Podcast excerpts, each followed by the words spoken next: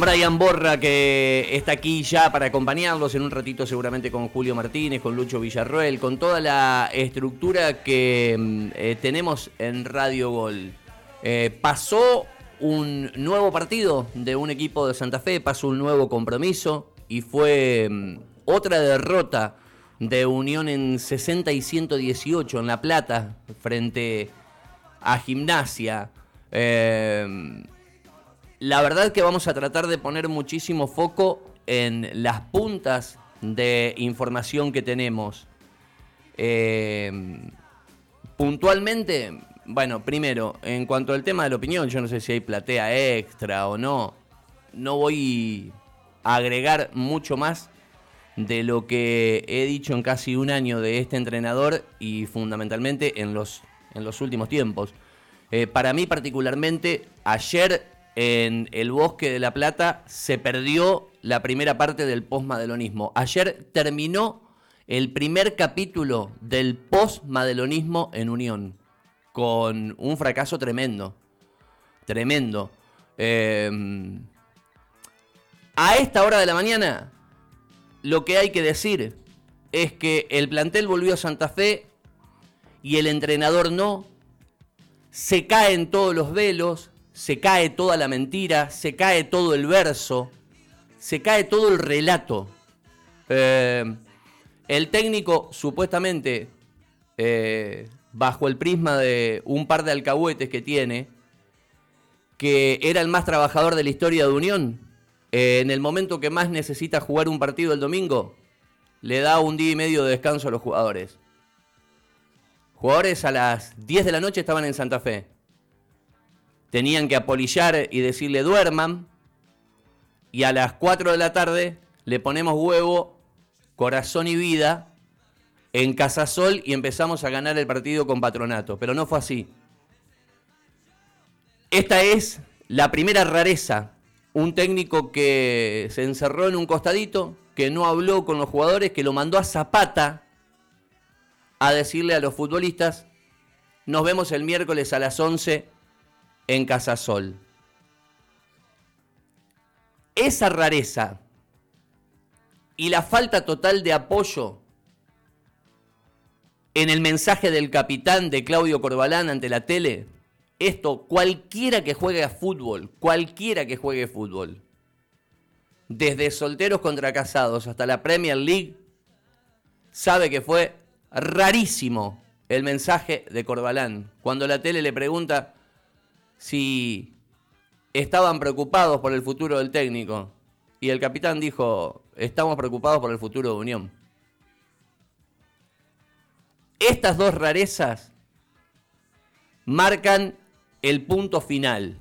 Ahora bien, ¿qué van a buscar los dirigentes hoy? Lo que van a buscar es acordar la salida de manera telefónica, porque además de exprofeso, el técnico, encerrado en su soberbia, encerrado en pensar que es el ombligo del mundo, le roba un día y medio a Unión. Le corre la línea un día y medio. ¿Para qué? Si él viene y entrena y le dice al presidente, escúcheme, juntémonos cuando termine el entrenamiento del miércoles. Y se va a juntar a las 3 de la tarde del miércoles. ¿Qué equipo pone un técnico el miércoles a la noche para que dirija el domingo? Los llevó a un callejón sin salida en esto que es eh, tosudez, soberbia, cero desprendimiento, y que los dirigentes van a intentar desde hoy convencer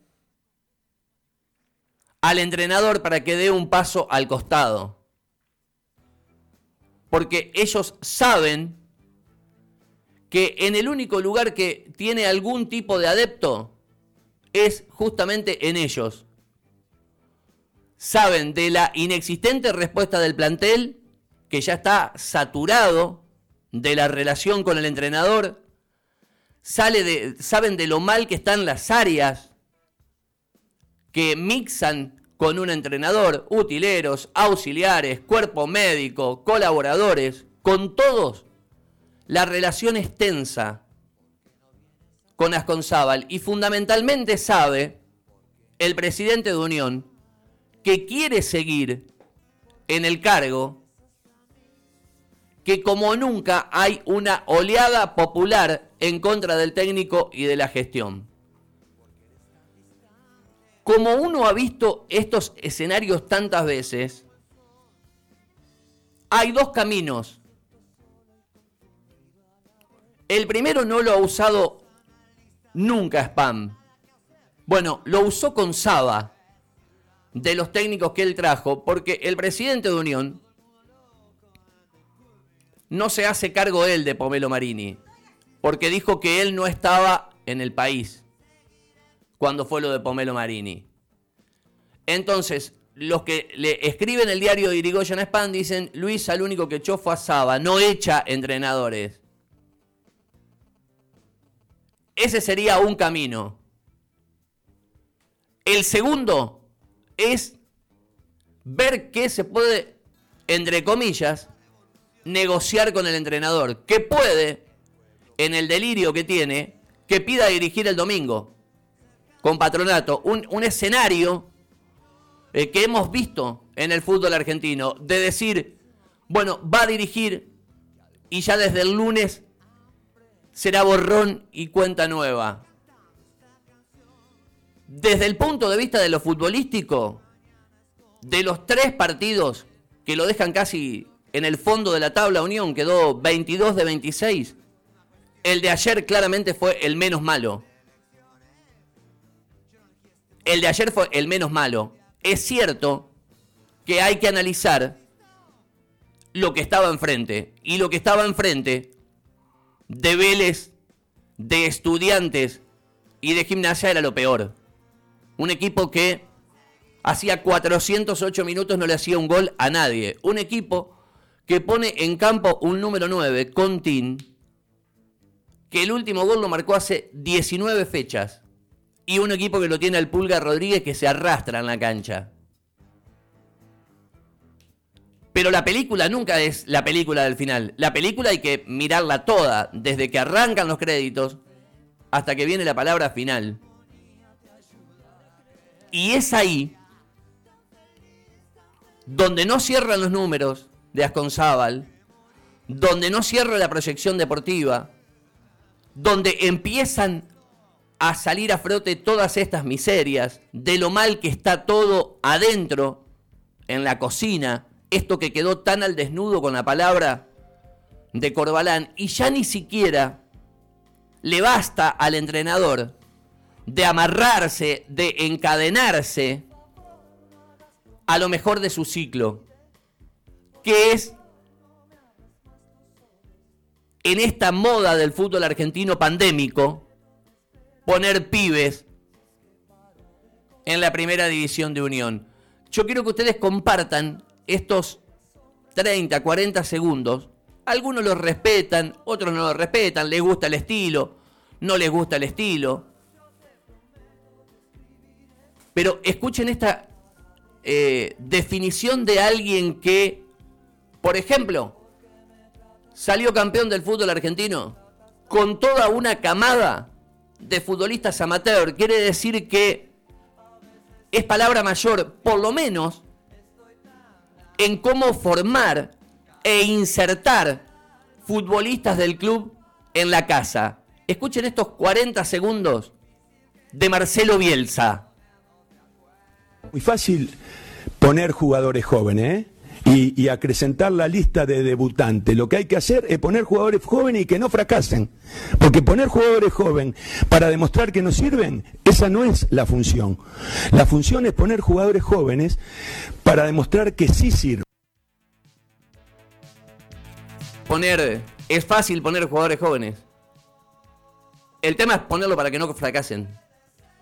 Y hoy, para muchos de los chicos, el equipo es una hoguera es una caldera, si bien no es independiente, es una caldera, con el diablo adentro. Todo este combo marca el primer gran fracaso del posmadelonismo, que además le voy a decir una cosa. Si la comisión directiva de Unión no estuviera tan erosionada, porque en la comisión directiva de Unión están los que se vanaglorian de las obras con justo derecho y usan esta muletilla. Hicimos el mayor plan de obras en 60 años de la historia de Unión. Y si no luce, es por lo deportivo. Y están aquellos que tuvieron que hacerse cargo del posmadelonismo y de la ausencia del presidente por motivos que son públicos y que no viene al caso repasar. Si la comisión directiva de Unión no estuviera tan erosionada, el número para terminar la gestión, yo ya les he dicho, se terminaron las reuniones grandes en López y Planes.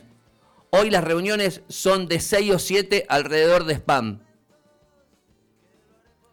Si no quedaran tan al límite hay dos pedidos de licencia, hay dirigentes que no van más, hay dirigentes que estando adentro tuitean contra la gestión. O sea, la realidad, Unión es adentro lo que se ve afuera con el fútbol. Si no estuviera tan justito de gente, el presidente hoy, además de buscar la salida de Asconzábal, le tendría que pedir la renuncia a todo el grupo de fútbol. En Unión, por menos de esto, le han pedido a dirigentes que sigan en la directiva, pero que den un paso al costado en el manejo del fútbol profesional.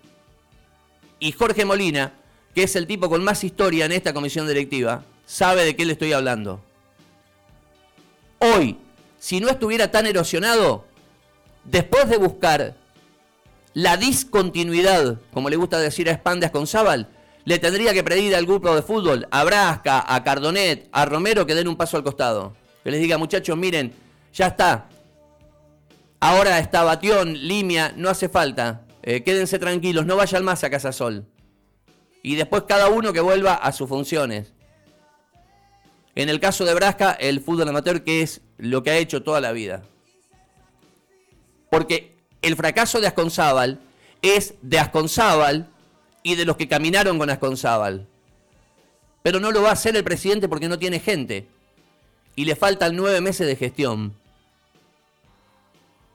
Eh, el ciclo está terminado y los dirigentes saben que está terminado. Ahora, uno espera que el culebrón no sea tan largo como cuando lo fueron a buscar a Chile. Que hasta tuvieron que pagar por este entrenador una cláusula de salida de rescisión. ¿Qué es lo que viene en el día después de Asconzábal? Siempre y cuando entre en razones este hombre, que, insisto, se quedó en La Plata y los dirigentes van a buscar la desvinculación telefónica. ¿Qué es lo que viene? el segundo capítulo del postmadelonismo. Tan importante como el primero un promedio descuidado, un sueño de copa que se diluye, eh, un equipo que está 22 de 26. Da miedo ver la tabla. La verdad, da miedo ver la tabla. Unión ha tenido caídas con Madelón, con Pumpido, hasta con Kudelka pero verlo 22 de 26 y que va a jugar el domingo con Patronato que está a 10 del descenso, me parece que es momento de ocuparse en serio de las cuestiones del fútbol profesional. Ya vamos a hablar de la sucesión eh, y de qué analizan, barajan los entrenadores. Pero qué bárbaro, ¿no? Porque aún siendo lo menos malo de ayer,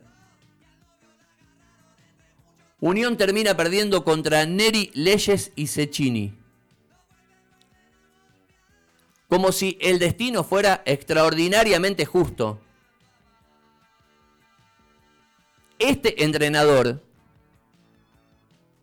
que cuenta a los chicos que están en primera, hoy confundidos, no cuenta que trajo 20 jugadores en tres mercados y fueron desastrosos. Entre ellos, Neri Leyes y Cecchini. Perdiste con un cono y con una valija. Perdiste con un cono y con una valija. Neri Leyes y Cecchini. Y cuando perdés con una valija, si sos digno, lo que tenés que hacer es armar las valijas. ¿Qué es lo que está esperando la dirigencia de Unión? Que entre en razones el entrenador, que no complique las cuestiones y que tenga un gesto, que tenga un eh, desprendimiento, que no se encierre en el laberinto, porque hasta gente de su cuerpo técnico le dijo, Vasco, nos tenemos que ir ayer en el bosque. Esta es la realidad de Unión.